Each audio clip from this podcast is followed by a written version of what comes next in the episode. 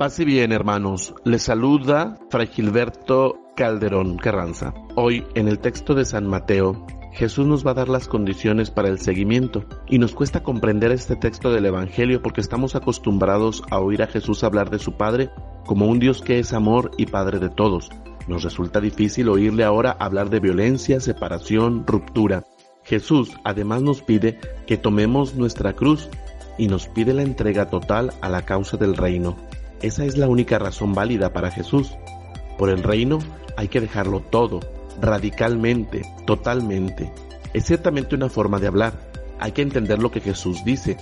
Jesús nos quiere decir que nuestra fe debe ser el centro de toda nuestra vida y nos recuerda que no podemos andar con engaños, no podemos mantener una doble vida. No podemos ser cristianos de domingo para luego engañar en nuestro trabajo, defraudar a nuestros amigos o servirnos de nuestros familiares para lo que nos interesa.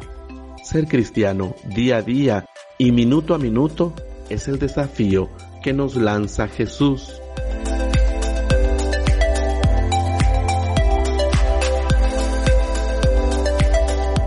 Jesús, prosiguiendo con la lógica de su planteamiento, entonces, va a instar a los discípulos para que opten definitivamente por el reino.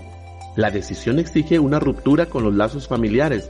No se puede seguir a Jesús bajo las restricciones que imponen los vínculos de la sangre.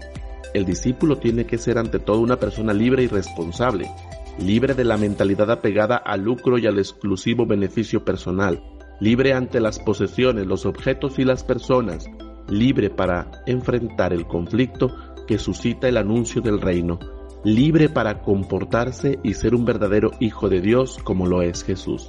Sus responsabilidades, aunque no evaden la subsistencia, no se concentran en ella.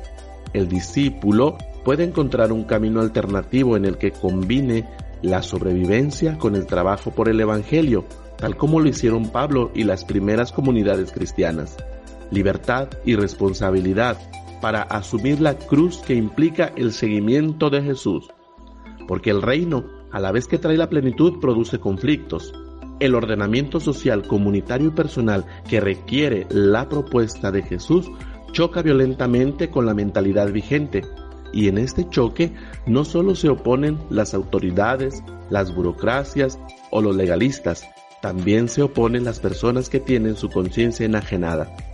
Estas exigencias a los discípulos tienen su contrapartida en los requerimientos que se le plantean al pueblo. Dios pone una comunidad de discípulos al servicio de la multitud. Las recompensas a los discípulos y al pueblo las dará Dios a su tiempo.